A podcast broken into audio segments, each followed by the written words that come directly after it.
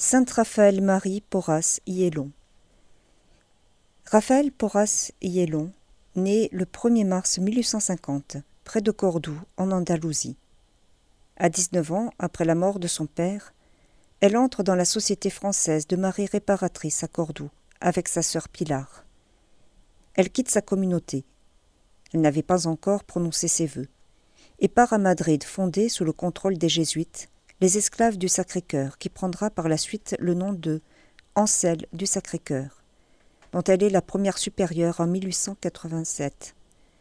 L'objectif de cette congrégation est le culte public du Saint-Sacrement, associé à l'éducation des jeunes filles et à la formation des laïcs à la spiritualité. À la suite de dissensions, Raphaël Marie quitte sa charge de supérieur et se retire dans leur maison romaine pour les 32 dernières années de sa vie, qu'elle passe dans le silence, l'humilité et l'oubli, jusqu'à sa mort le 6 janvier 1925.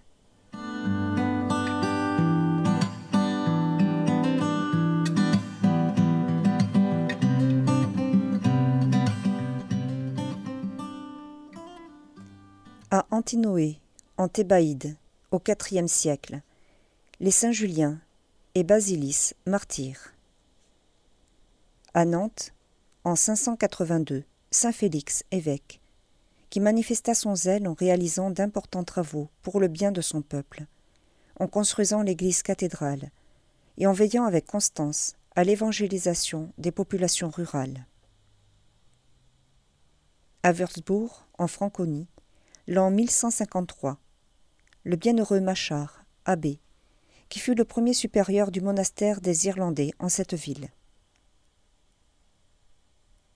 À Famagouste, dans l'île de Chypre, en 1366, le trépas de Saint Pierre Thomas, évêque de Constantinople, de l'ordre des Carmes, que le pape Innocent VI envoya en Orient, avec la mission de légat. À Fiesole, en Toscane, en 1373, Saint André Corsini, évêque de l'ordre des Carmes, remarquable par son austérité et sa méditation assidue des saintes écritures. Il releva les couvents de son ordre ravagés par la peste, et gouverna avec sagesse son Église, portant secours en secret aux pauvres et apaisant les discordes. À Valence, en Espagne, l'an 1611, Saint Jean de Ribera, évêque, exerçant également les fonctions de vice-roi de Catalogne et de Naples, il fut un dévot de la Sainte Eucharistie et un défenseur de la vérité catholique. Il instruisit son peuple par des institutions durables. À Rome, en 1670, Saint Charles de Césée, religieux de l'ordre des mineurs. Contraint depuis son enfance de gagner sa nourriture quotidienne, il a mené ses compagnons à l'imitation du Christ et des saints. Enfin, comme il le désirait, Revêtu de l'habit franciscain, il se consacra à l'adoration devant l'autel du Saint-Sacrement.